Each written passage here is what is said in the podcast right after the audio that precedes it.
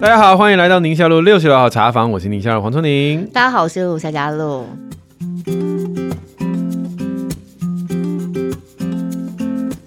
今天我们 Q&A 主题有教小小孩规矩、断舍离、亲师沟通困扰、好难沟通、克服智商的恐惧。哎，这是什么意思呢？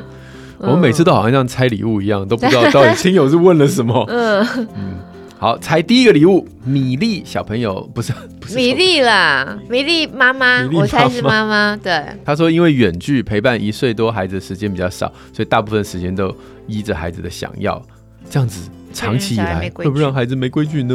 嗯，他说他们家的儿子一岁十个月，嗯、然后爸爸妈妈呢是远距离。嗯，其实是不是如果要跟小孩就是碰到面都要开两个小时的车？哦、但是他写两个小时车车。对对对。然后他们的工作是二十四小时制的，哦、所以可能就是要排班，那就没有办法跟大家一般正常的作息一样。嗯、所以有时候看到孩子就有点类似补偿的心态。嗯嗯，嗯小孩想要做什么，想要什么，除非真的很危险，要不然大部分不会拒绝。嗯、那家里主要照顾者啊，就说你这样的小孩会没有规矩哦。嗯嗯。可是其实儿子蛮听他的话。嗯。然后妈妈讲什么，孩子会听，不大闹。嗯、所以妈妈自己本身很矛盾，就是我这样方式到底 O 不 OK，或者是要听着主要照顾者的方式去教。嗯。不确定主要主要照顾者是不是长辈？对啊。嗯。这个其实跟所有的教养不同调是一样的概念嘛。对对对对。就如果主要照顾者觉得他有一套，啊，你觉得你有一套。那就是你们各自跟孩子相处的时候，就用自己那一套啊，互相不要互相指责啊，或者是羞辱啊，或者什么。嗯嗯、但是在一起的时候，就看是要尊重谁了。嗯嗯。那如果你是孩子的妈妈，但这种小小孩哈，他会不会碰到就是不同的方式的时候，他会有点 confuse？一开始会啊，但后来慢慢他就会清楚了。哦，哎，小小孩一岁多了，一岁十个月了，嗯，精明的很啊，真的哦。他今天想吃什么东西，拿我就记得我儿子小时候啊，好像想拿一个东西想吃，就这样走走走走走，哎，走到我快往我这边走的时候，发现找我没有用啊，转头啊，都都都跑去找别人了。哦，嗯，我可以吃吗？厉害耶！嗯，所以他们都很清楚的。嗯。我之前有写过一个研究，就是好像是几个月啊，八个月吗？我真的有点忘记了，但很小就对，就是给他们一些画面情境去看，有人遇到困难，然后另外一个角色去帮助他，对。或者是有人遇到困难，另外一个角色不帮助他，对，然后再设计一个情境让他去拿，他会去找，就是里面那个角色会帮助人。的角色，真假？对，哦，还这么厉害，所以很小不会讲话的小孩，他就已经辨别得出谁是可以利用，谁是可以利用，就是比较好说话的那个，所以你不用担心说他 confuse 太久，因为他渐渐他就会分出这两个不同的模式。哦。哦，Okay. 所以我倒是觉得，在这个过程当中，呃，妈妈或爸爸或自己每一个照顾者要跟孩子立出自己的界限了。嗯嗯嗯，就你也不要被他吃定，吃到哇，就是没有自我，然后被羞辱、被被戳鼻孔，对对对对、嗯，你自己觉得不舒服，你要立出那个界限。这就是这妈妈讲的、啊，她有一点补偿心态啊。小孩想要做什么，想要要什么，都大部分不会拒绝，所以她自己也有点怕。哦，可是他其实界限很清楚，就是如果有危险，他就不会让他做。对对对，而且就结果来看的话，其实孩子是听妈妈说话的，就是虽然很小，但是妈妈给的指令，孩子是会听的。那我觉得是 OK。对啊，对，所以七比一原则还是很好用。就是当你跟孩子讲的话，八句话有七句是正向的，是好 OK，我陪你，或者是称赞鼓励的，那剩下那句话就会。负面的那一句他会听进去，嗯嗯，就是规劝纠正不可以的那一句，嗯嗯。但如果你八句话里面反过来。反过来七句都是不可以不行的话，他其实里面对，而且它里面的七句不好的事情，它六句都让耳边风，嗯嗯嗯。就你到最后你要大声的吼他，嗯，他才会哦哦哦哦，所以这一件事是重要的哦，嗯。嗯。我觉得有补偿心态，在这样的状况里头，其实多多少少啦，多多少少真的很难免。那也是人之常情，嗯、所以好像也不用用这个给自己扣一个很大的帽子。对，就我是不是就是一个没有界限、没有规矩的家长？嗯、然后孩子要怎样，我都是完全顺服的这种，听了孩子的话。其实我觉得倒也不必，可是就是自己的界限还是要自己清楚啦。对对对，有没有必要让孩子？就是真的，有些孩子真闹起来像小霸王一样的，嗯、那其实自己家长自己知道啊，嗯、你自己可以观察得出来啊。对对，对啊，而且我之前看了一些研究，呃，我发现两个角色互补很重要，就是一个是温柔回应，嗯、一个是有界限。哦，就是比较有规定的。对对，那个时候看到的，大概家里面如果母亲是一个温柔回应的角色，然后父亲是一个界限清楚的角色的话。在那个研究当中，那我我们必须要讲这个文化的，好，就不是说一定要妈妈就温柔回应，爸爸就有界限。我相信那跟那个文化是有关系的。嗯、那只是在这样的一个搭配之下，呃，孩子的整个情绪稳定度是很高的。嗯，所以我觉得或许这可以给大家一个 hint，就是你就扮演你的角色。对、嗯，一个温柔回应的人，不用硬要做一个呃，就是有规，就是也不是说没有规矩了，但至少就是立定界限的那个。那个尺度每个人不一样，对对对，嗯嗯嗯嗯嗯，辛苦了，对呀、啊，对啊，有时候看到这样这样子的家长，这样的家庭，有时候都真的觉得很很不容易啦。对啊，嗯，就会期待能够跟孩子有更多相处的机会，嗯、可是现实上又有好多的不得已。没错，没错，干嘛？你你想到你自己吗？我有，就是 总是在这个过程当中啊，对啊，所以。大家一起努力。然后，另外这个问题可能蛮多家长都会碰到。哎，现在孩子因为东西很多嘛，所以他要教四岁孩子断舍离。有的时候呢，是不是自己家里头买的，是从人家手上接下来的，但又穿不下来的衣服，已经不玩的玩具。或者小时候用的东西，两岁前在那边教小孩怎么用餐具的这些组合，要送出去的时候，孩子就不愿意。孩子已经四岁了，嗯嗯嗯，而家里一直有新的东西进来，朋友送的啊什么的，各式各样的。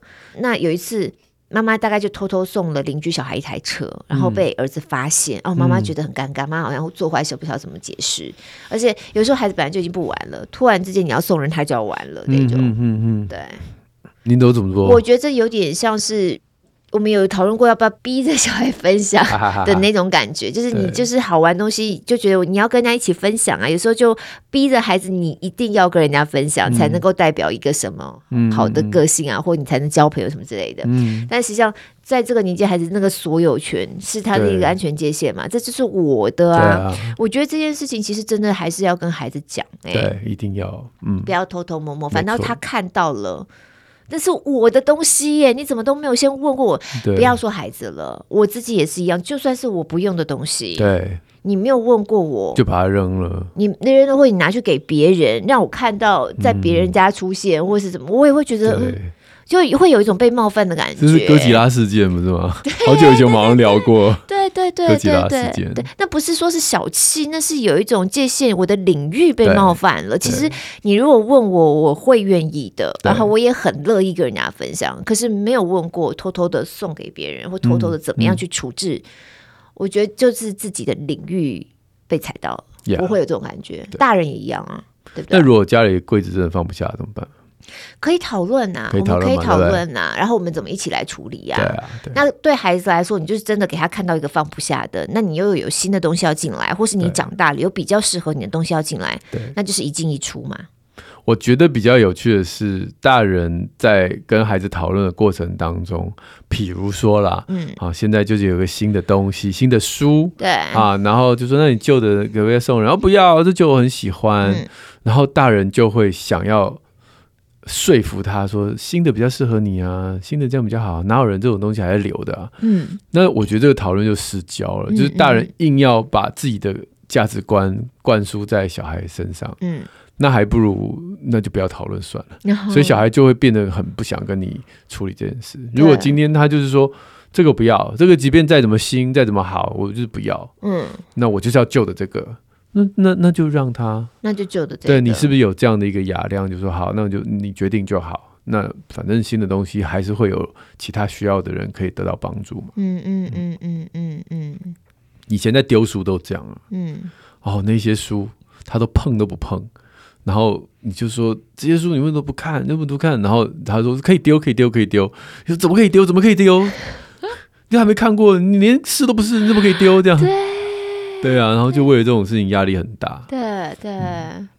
后来我有稍微我说，我现在这边有一区的书，你就看看，就是你翻八页，翻八页就好。嗯，如果看完八页没有感动，你就放在这个我们会清掉的这个地方。嗯嗯，对，那我就知道你已经看过八页了，你真的没兴趣。嗯，那我们就把它就处理掉。对，嗯，不然就是你想留的书他不想留，他想留的时候你觉得无聊。真的哎。对，好，所以还是要跟孩子沟通啦。对对对。然后反正就是花一点时间去摸一下孩子的性。对。嗯嗯嗯嗯，但真的还是要问过，一定要在他面前，一定要问过，一定要问过再处分他的东西。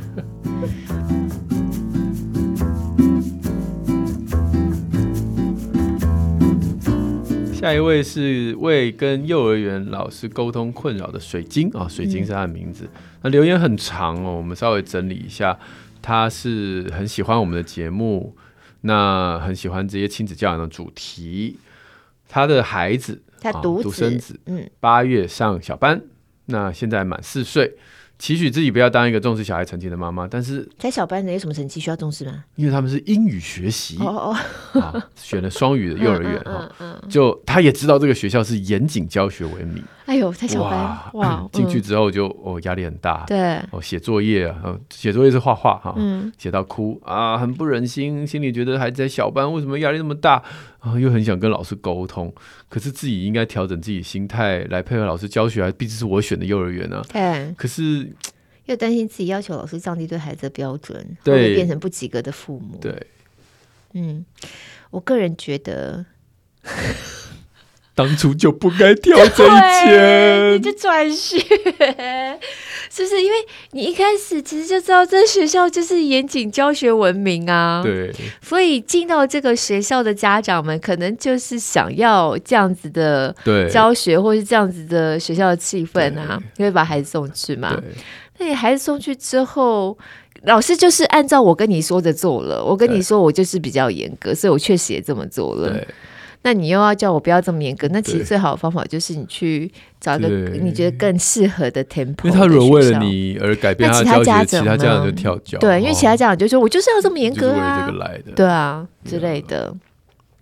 So so，你的小孩幼儿园转学过吗？啊，没有没有哦，我我没有转过哦，但我们转不是因为不喜欢那个学校，是搬家之类的吗？没没没，就只是觉得时间到了。嗯，那那是的确，我们的幼儿园的风格，就前一个跟后一个是很不一样。十万吧，建立。嗯，前一个是什么样？前一个比较严格哦，就是要跟老师敬礼的，九十度鞠躬那种。哇，嗯嗯，就是在礼貌上面。我跟你讲，进到那幼儿园，你真的是会。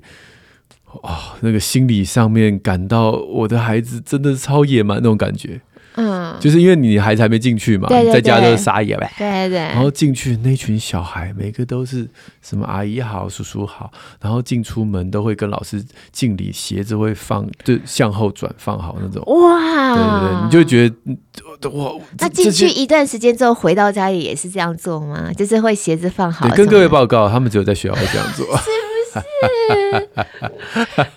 哎，我小时候去的幼儿园啊，那个园长就有点意思，他其实就还蛮严厉的哈，然后他会有一把尺。对，透明的长的那种塑料纸，它是真的会拿来哦。嗯，你小时候啊，我小时候，啊，你还记得哦？记得。可是就是也不会到你真的痛，但是你真的就在里面，你知道要皮绷紧一点这样。然后我记得我到了国小的时候，那当然就后来是我妈妈转述的。我妈就说呢，学校老师一年级的时候，学校老师就对我印象非常深刻的一件事情，就是所有的小朋友交作业交了人就走了，只有我一个人会好好的两只手拿着，然后还会跟老师鞠躬说谢谢。这样子哇，那老师爱死你了。对对，那是幼儿园教出来的。这个行为后来延续到一年级而已吗？有没有一年级结束我都不晓得。后来发现，哎，怎么大家都没这样做？干嘛要那么有礼貌？可是呢就我妈妈来说，她觉得啊，你看我们去那个幼儿园，就是把这孩子这样子有没有弄得很有礼貌这样子，她就会觉得有比较有差别那种感觉。对，好啦，不对，所以就是很多事情都很有趣，在学校可能会这样，那在家又不一样。不过他刚刚讲的是学业啦，就是可能对画画的要求啊，写字不知道有没有写字，小班应该还没写字。我觉得小班真的其实不需要这么的，我我自己啦，我自己啦，就是除非你进入到义务教育，有些学科上面的要求是会存在的。可是你在幼儿园的阶段。我喜欢小孩子就是在团体生活里面，是能够比较自在的环境，他可以他可以有一个空间去找得到自己的位置在哪里。然后重点真的不在于学什么东西，重点是先在团体生活当中，然后开始学习的是生活的自理，上厕所啊这些东西，尤其小班这个年纪嘛，比较着重是在这方面的学习。所以我觉得还是看家长自己期待的学习是什么东西，在这个。年纪，嗯，实际上我之前也分享过德国的一个研究嘛，哦、他们曾经有一段时间在幼儿园，就这家长就觉得这些幼儿园小孩太爽了，过太爽了，因为让他们学点东西吧。那后来就造成一股风气，就是他们的幼儿园都教很多东西，教很多学习的东西，就是 academic 的部分。嗯，国英数社子这样。对对对对对。后来当然一开始就家长都很满意嘛，因为自己小孩哎一字排开，对不对？又又朗诗歌朗诵又什么的，就很厉害。但是这些孩子到十岁，就是在四年级十岁之后就撑不住了，嗯，就开始往下掉，然后他们就会发现糟糕，这个路遥知马力，这些马前面跑一跑就没力了，嗯嗯，所以如果学习是一个马拉松的话，他们后来发现学龄前。是不可以放这么重的这个学术的这个 academic 的内容在里面，对，所以他们现在又这个又掉头了，是，所以就是幼儿园都在玩。其实我真的是希望孩子喜欢学习这件事情是重要的，不要让他们一开始进入到好像要学习的场景就觉得很排斥、很痛苦、哭啊、压力大呀，才小班嘛，对不对？你真的未来学习路这么长，如果一刚开始他就是内建了这个气氛，我在这里环境里面我就是不开心的话，对，那其实之后反而比较辛苦一点，对。或甚至还没有到这个年纪，塞给他，他有挫折感，因为他达不到嘛，嗯，就会变成久了，就是你以前常讲习得无助，习得无助感。嗯，我反而会比较考虑这个部分，不希望孩子在这么小的时候把这个东西被内建了。是是，好的。好，如果你不知道什么是习得无助感，可以看我的书《安心做父母，在爱里无惧》。那你新书哦，新书应该没有，因为跟病毒细菌没有关系。习得无助感，细菌习得无 助感。然后怎么一直有抗生素？我还是不要感染你好了。还有疫苗，哎，那你不是现在不是有那个什么抗药性很强的超级细菌呢？超级细菌，那个就是成长型思维的细菌。细菌分两种，一种习得无助感，一个成长型思维。Very good，兵来将挡，水来土掩，太厉害了你！让我突变一下。好，下面这位是 ADHD 的三宝妈，所以是妈妈本身 ADHD。然后又有三个孩子，对，他说智商不可怕，很多人对于智商有恐惧，该怎么让对方知道智商不是贴标签？对啊，这个是一个文化啦，其实现在应该比较不会了吧？哎，可是我觉得那是我们的同文层？哦，嗯，或者是在都会的环境越来越能够接受，对。可是像我真的我自己身边朋友，如果我知道他们夫妻之间最近有一点紧张什么的，然后我他说哎，最近我就觉得哎，这很好啊，你们愿意去。就是接受别人的帮助，啊、这种在智商，我觉得其实还蛮好的。但我能够理解，因为我自己以前也经历过这样子的心路历程的阶段。嗯嗯嗯，就我们家老大曾经有一段时间也是做智商嘛。嗯嗯嗯。然后以前我没有这样的经验之前，我都会觉得小孩做什么智商啊？嗯嗯小孩。做什么辅导？就小孩就是开开心心的、快快乐乐，是你大人想太多吧什么的。嗯、可是当孩子真的是你完全束手无策的时候，然后你只能求助于智商，帮你更多的去理解孩子。对，我那时候的期待是我透过智商师的引导，他们有一些方法引导孩子说不出来的，能够让他表现出来的时候，我真的很感谢耶。对对对。对对然后我那个时候才知道为什么。有时候连小孩，你觉得他应该天真无邪的年纪，他会需要智商，他会需要像这样的帮助。是是，是，是，对啊。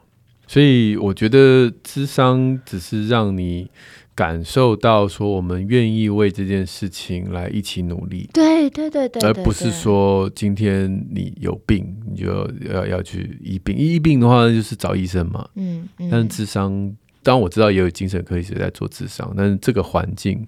这个内容其实比较是让第三者的角度去看你没有办法自己一个人解决的问题，就像是溺水的人，你没办法说，对我来我来我自己游上岸。嗯，有的时候就算多一根棍子，多一个漂流木，多给你一个呃浮板，哎，你虽然你也是自己游上岸，但至少你有一些帮助。对对对，对，那个是一个不一样的感受。可是我也觉得，如果有些人他真的还是处在一个像我以前那样的状况的时候，既然他会。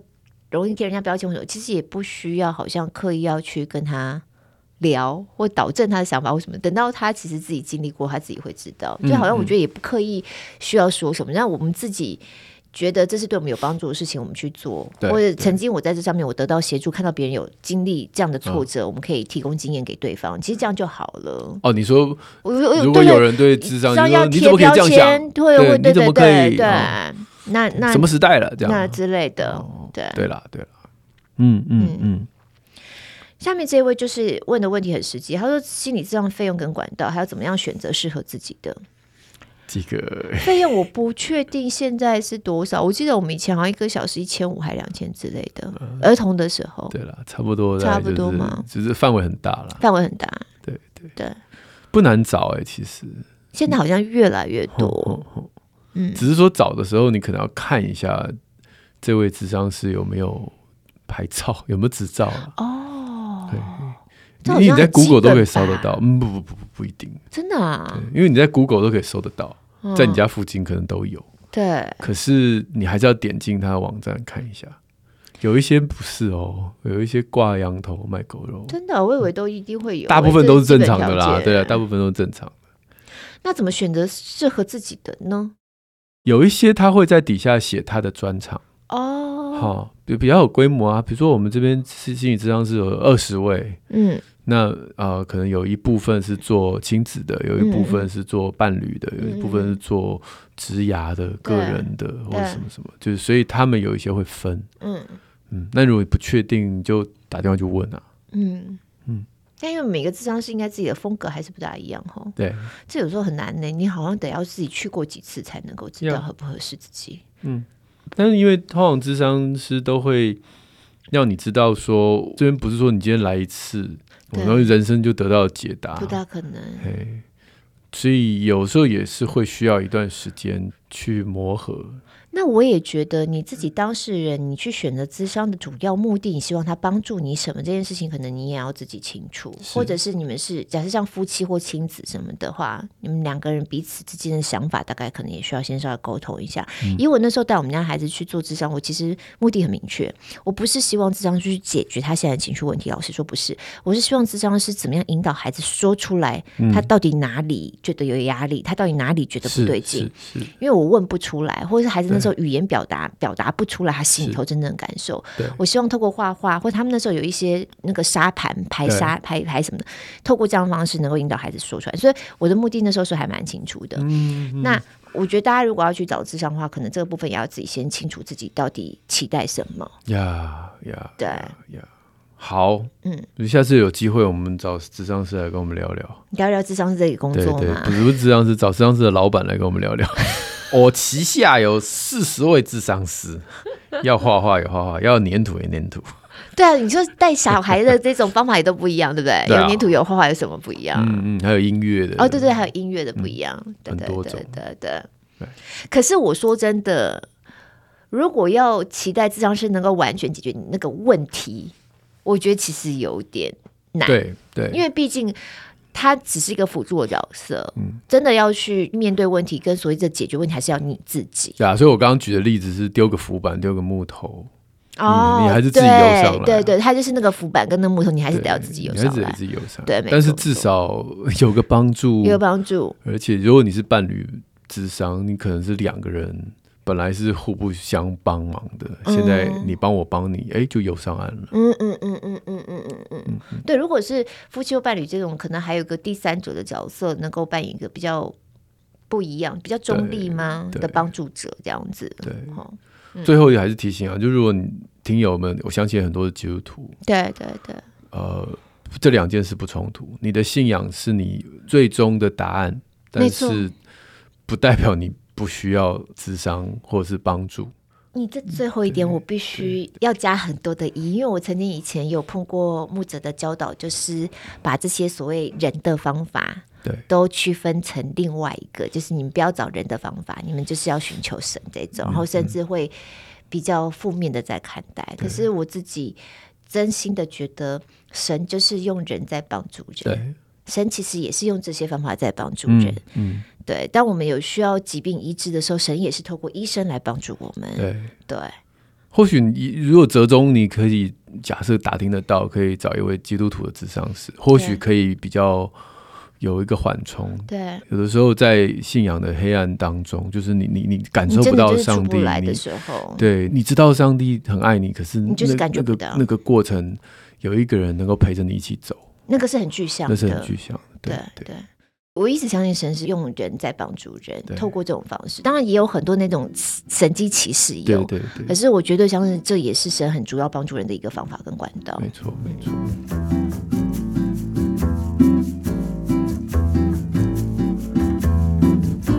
好，下面这位小雪儿她说要如何赞美另外一半？帅，嗯，帅吧。他很喜欢这一集。就是那个前辈来了，过来人大妈的成长进化史，嗯、是佩珊跟 Sam 那个有康那集。对对对，他觉得夫妻相处呢，如果争吵当中可以有更有智慧的回答，那真的就可以减少伤害。对，所以希望能够听到更多夫妻冲突时候要怎么样使用智慧言语，或者平常要怎么样称赞另外一半，知道很重要。可是每一次看到老公在划手机，本来想要赞美的言语，一个字都讲不出来。我不知道哎、欸，你们女生这个怎么办？我们女生呢，其实有的时候就这样子啊。你看到他划手机，你很恼火；或是你跟他讲话，他没有在专心听，他在划手机，你很恼火。可是老实说，我们自己也常常这样，就是对方在跟我讲话的时候，我们也在划手机。对，我觉得要互相提醒啊。就是以我自己的经验，我有时候也是不自觉的在划手机，或是真的手机里面的东西比对方现在跟我讲的，我觉得更有吸引力的时候，我就还是会嘛。那你就要提醒自己，然后也提醒自己说，其实对方也有同样的时刻。嗯，那怎么做呢？就是我知道这真的也不好，所以当对方提醒我们的时候，我们就真的心平气和放下来，然后就被提醒了嘛。然后我们就来好好沟通。嗯，对。但那个提醒的那个还是得要做，你不要看了他觉得不爽，我就不想讲了。嗯嗯嗯嗯嗯嗯，对。然后就一回头人就走了，这样子，这样就没有就没有下面啦。对对啊。可是有时候我们自己也需要被提醒嘛。Yeah，对啊。好、哦，我觉得是比较像是这样吧，就是直接讲了啦。嗯，对。然后我自己也会这样，我也知道。所以如果我这样说后，你看了，你也可以提醒我啊。嗯、就我们就是一个伙伴嘛，我们互相提醒嘛。对对呀。Yeah. 那下面是鸡汤时间了。这一位老朋友文森佐是我啦，他要特别讲的是刘轩这一集。耶。嗯，他会听完之后忍不住想要把自己的那三本书泛黄的那三本吗？最近好像出版社一直在推耶，就几十周年、几十周年的再版，耶耶耶，纪念版这样子。要期待我们去刘轩的节目客串，造福我们的耳朵。他还没发我们呢。哎 哎，原来是客套话。哎呀，讲的又是一个情绪勒索。看他那么真诚的人。不过他节目我真的是偶尔都会听一下耶。他他之前有做一个节目，就专门在讲 podcast，嗯嗯嗯，怎么样制作 podcast？哦，对，有点意思。对，好，下面这位是孙玉慧，他说喜欢男生的观点来聊育儿婚姻，因为真的可以突破女生的盲肠，并且了解男生的观点，对另外一半有多一些同理。哇，嗯，真的替我们男性朋友跟你说声谢谢。嗯嗯嗯，我觉得男生真的是。有的时候你真的不知道说原来他们会这样想哎、欸，他们原来在这点上面会卡住哎、欸，原来这件事情对他们来说是困难的哎、欸，嗯、这种。上次我们不是跟刘轩聊，那其实那本书的作者还有另外一位叫 Shelton，对，詹斯顿。有时候我就跟詹斯顿，那你也认识？我后来我我、哦、其实以前不是很熟，嗯嗯嗯。那因为跟刘轩聊完之后，我又找他，就是稍微更认识一下。是。然后他就说他们那个男人的这些聚会啊。第一个就是你不能跟太熟的人哦，因为男人不喜欢在太熟的面前袒露自己的软弱是。个困境。是。好，那就是有点熟有点不熟，或者是干脆直接匿名，就像戒酒协会一样，然后、哦、就每个人都只知道英文名字，不知道中文叫什么这样。嗯、然后大家就是在那当中哇，那哭啊，嗯，然后讲自己的困难啊，然后讲自己的内心的伤啊，好，然后就在大家在互相疗愈，然后快结束了，嗯，刚好就是有一个女生。啊，哦，因为可能就是接下来那个场地有人要用，就一个女生出现。走进了，刚才那些哭的男生呢，哦，这个已经是软弱到不行了，全部通通挺身挺腰啊，眼泪一擦啊，哦，这个脚一擦，又酷酷的表情就出来，哎，这要不要喝点什么？就整个面具全部戴上，然后他就说，你看，所以这种聚会一个女性都不可以进来。哦。这一进来就毁了，打扫打扫也不行吗？要不要帮你收一下垃圾？哈，哭成这样的哈，要不要给别人送点卫生纸哈？男厕里面那个阿桑独入无人之地，对呀，好干呢，完全没有在管，先转啊？对，为什么？哎，他们他们是不是有一个？营队还什么的，就是让他们办一个超难的什么读书会哦哦，读书会，他们是以读书会的方式来开启。哦，对，所以我其实听他这样讲，我就也很有体悟。我觉得教会应该要这样。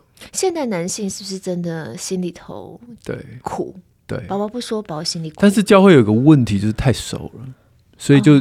他讲的两个条件嘛，一个是不能太熟，第二个是不能有女生。嗯，教会常常有这种男性的团体，可是又有点太熟了。对，嗯，教会姐有一个很有名，就全福会啊。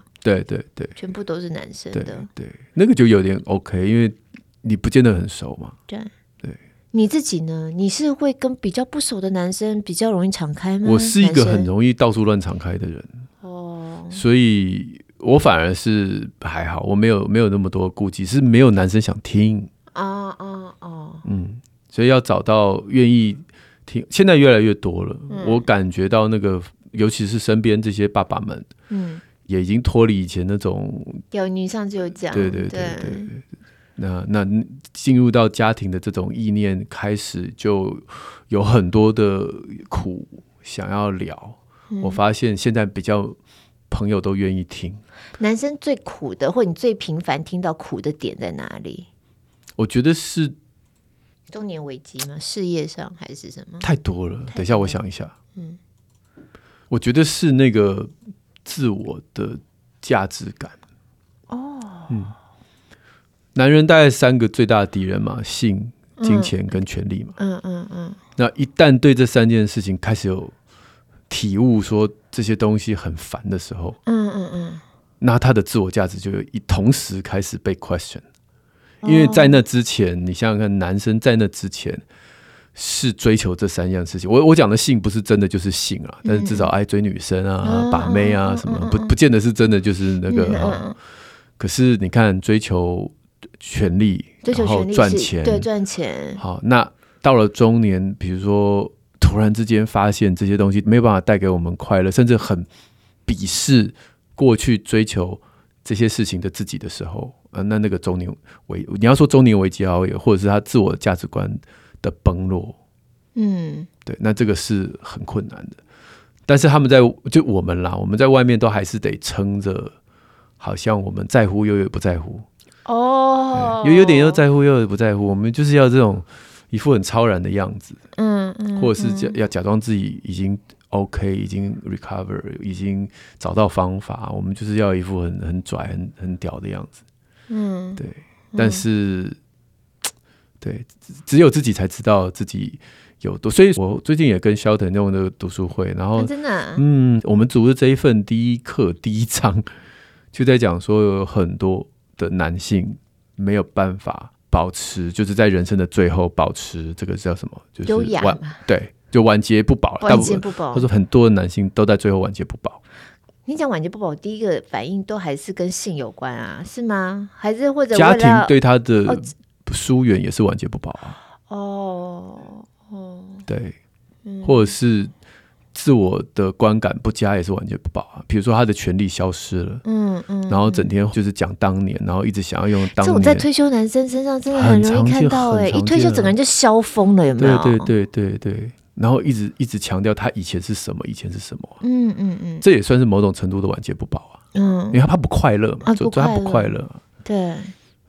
所以他就说，这本书只是要让大家知道，呃，如果把男人的一生当做一场战场的话，那每一个人应该都是被装备的勇士。嗯，你要有武器啊。对。好像觉得这个这种勇士武器，这种又是很男生要，这是很男性的话对，要让自己强壮起来，要让自己就是那种。那后续怎么做就不一样了嘛？当然，我们这个是跟信仰有关的，所以后续当然就跟你想象中说把自己 tough up 那那是不一样，因为 tough up 到你，我都觉得男生最大压力会不会就是这个？就是要让自己很 tough，然后甚至在太太面前，在家庭里头扮演的那个角色都不能够让自己有点松懈那种感觉，就其实是很辛苦。我觉得用别人的眼光来证明自己是不是很强、很坚强，哦，那个是靠不住的。你不能用别人的眼光来看自己坚不坚强。嗯，对，你必须要从上帝的眼光。那有信仰的就是上帝的眼光。对对对。那没有信仰的人，你就要你要找一个，必须要找一个，就是你在人生接下来后半段，你不能用别人来衬托自己的自信心，那是男人最后垮台最大的问题。哇！那你们挑的第一本书是什么？他就叫《男人是勇士》啊，就叫《男人是勇士》，它是一个课程。哦哦哦，是一个课程。对对对，嗯。我我才上第一课啊！不要现在讲又太早了。你是去上课，就是我是上，我没有看过这本书啊。但我看第一章，我觉得非常有感啊。那那但很快就翻完了。他那其实都说老实话，我也不是第一次碰触这类的话题，对对对，所以我大概知道后面还要讲什么。对对对对。但是一群人一起，你帮我帮你，一群男人，然后可以坚强起来，真的很像戒酒学会啦。那种共感很强烈，会不会？就是对戒酒协会？大家第一个匿名嘛，嗯，第二个是支持嘛，嗯，第二个是接受对方的软弱嘛，嗯，然后你可以暴露自己的软弱嘛，嗯，那你希望去走出这个房间的时候，你是坚强的嘛？哦，哎，可是像你，你是有名的男性，你在这样的团体里头，你会有压力吗？不会了，不会，不会了。你一旦被这种别人看到你是很有名，然后撑住自己的自信心的时候，你就知道你就已经走在危险的路了啦。哇！因为这是撑不久的啦。哇！对，你说现在大家认识黄宗宁，十年后、二十年后、三十年后，谁管你啊？嗯，你不能离开这个领域之后的黄宗宁。对，你讲的也对，就是哦，我只有在哎这个同文层大家都认识我，那可我进到一个地方没有人认识我，我我要怎么做自己？嗯嗯嗯嗯嗯，对，嗯。那又是另外一回事，或甚至面对家里头，面对孩子跟太太眼光，就不是外面一般人的眼光的，对，那又是另外一件事情。对对对，对，哇，男生很辛苦哎、欸，很辛苦啊，很辛苦啊。而且你看，女生一直都聊天，在聊天当中整理自己的思绪，男生很少有这种机会。有，我们有聊过这件事情。其实真的有时候女生聊，你会觉得好像很没有逻辑，或是很拉里拉杂的在扯。嗯。好像很很很乱，或是很杂，但实际上就是在那个乱成一团的线团里头，想去理清。因为越聊就会越清楚，越聊就刚开始真的是自己都很乱，自己都不知道自己在讲什么。对啊，好，哎、欸，这这只是一个鸡汤，聊那么久，可是好有趣啊！呃、我真的觉得是帮助我们女生能够。更认识.嗯男性。好，另外这个林达阳他说，任何时事、亲子教养、医学知识，每一集都很精彩、很充实，很喜欢听。这么好的节目，一定要继续做下去哦。耶，嗯，Alice Lie 也是一样，说节目要长长久久，答应我。啊、他是在你粉砖说的，所以你要答应他。啊，好，我答应你。你 是这样吗？好，然后今天大家听到这集节目是礼拜六嘛，四月十五号。嗯，那个心里头可以帮我们加油一下，因为我们明天呢。四月十六号，我们要去追火车。你第一次跑吗？第一次啊。哦，我第二次跑。我上一次跑的时候是跟一群媒体人嘛，有些你也认识，像陈康他们的，超好笑的，超好笑的。然后我记得那天有点凄风苦雨，对，所以跑在比较后棒次的，他们是搭接驳车，很早就到那边去等了。嗯就真是等到这样子，又冷又饿，对哦，非常孤单，你知道？我要怎么才能避免这件事啊？你就晚晚一点到，可晚一点到，如果不坐接驳车，就要想办法。哦、因为因为我是跑第一棒，然后聪宁是跑最后一棒，嗯、所以我在想，我们明天应该就是跑步的时候，应该是碰不到面。你不等我啊？我不打算。我们朋友就坐到这儿了，你跟你老公去 happy 吧。你老公跑第二棒，对，我们家老公跑第二棒。然后我的打算是因为我四月底还有一个那个 CT 嘛。二二六接地哦，原来以前有听我们节目从头听到尾的呢，就知道说原来从你有帮我们要游泳，不过因为别的事情，嗯、后来我们找另外一个朋友来游泳。可是我还是要跑那个全马嘛，二二六要跑全马，所以等于是隔一周就要跑一个全马。那这个对我来说就是赛前练习。嗯、所以呢，这对你太小菜一碟了吧？没有，我跑第一棒是五公里而已嘛，对不对？对啊。然后我会接着把第二棒的路段也跑完，因为我上一次也是这样跑的，哦、第一棒再加第二棒加起来大概二十公里左右。哦，嗯嗯嗯，哇哦。然后根据我的。就是大概大概的研究，我觉得追火车景色最漂亮的真的是第二棒，虽然它好像是距离最远的，而且它会跑比较多是跑上坡的路段，嗯、可是它真的就是沿着那个海岸线，它有很大的路线是重叠那个万金石，哇！所以就沿着海岸线非常漂亮，有很多那种打卡景点。嗯、我记得我上次跑的时候，我就是一边跑一边停下拍拍照啊，这样子，对，还蛮好玩的。那我就去你们第一棒那边跟你拍个照，然后我就骑车。到最后一棒等嘛，你说到做到哦。不要了，算了。对了，好了，很好玩。那个，我们到时候跑完之后有一些新的分享什么的，我们节目上再跟大家说一说。嗯，对。那如果大家对这个追火车，这个叫什么啊？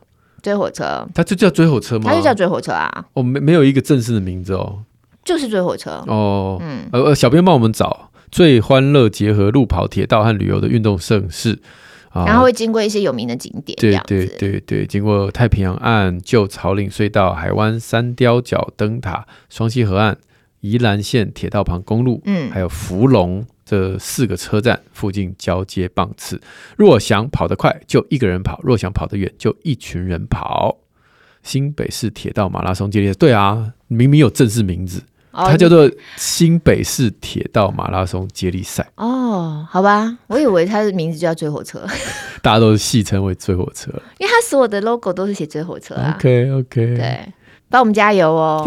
好，一样，大家可以来到我们的社团，还是会持续办抽书活动。然后一样，就是我们会把链接贴在我们节目资讯栏里头。嗯，那在宁夏路好书专卖店也可以看到我们过往推荐亲子天下出版的好书或线上课程，链接就在节目资讯栏里，也包括我的过敏书，包括我的新的新的感染清百科，对，还要想一下，还有安心做父母，对，还有带孩子远离过敏，对，我会有一天出书出到呃。我你可以出套书啊！好，就是像电影系列，就是都一定要有关键字，有没有？哦，像像那个刘墉，就是自己系列，系列对对。对我这个叫做什么？黄医师系列。轻百科系列，青百科系列，对，下次可以出套书的。好，那大家就可以自己去找到那个连接，就是在我们的节目资讯也都很好找了哈。嗯嗯，那那个，我觉得今天听了这一集呢，没有预期的收获，就是知道了这个更多的知道男生。的孤单，的孤单，软弱和无助。对，然后知道原来男性现在有这样子的这种团体，支持性的团体。对，好，这个好像也是在过去没有听到的嘛。以前真的比较少。对啊，对啊，对啊，所以都很好哎，真的就是大家越来越自觉，然后为的都是能够彼此跟另外一半呐、啊，或是跟自己，对对，能够更好的相处。对，哦，对。好，今天有一个意外的收获。那朋友们，如果透过 Apple Podcast、Spotify 听我们节目的话，帮五星赞一下。许愿池持续开放当中，我们就下礼拜三空中再会，拜拜。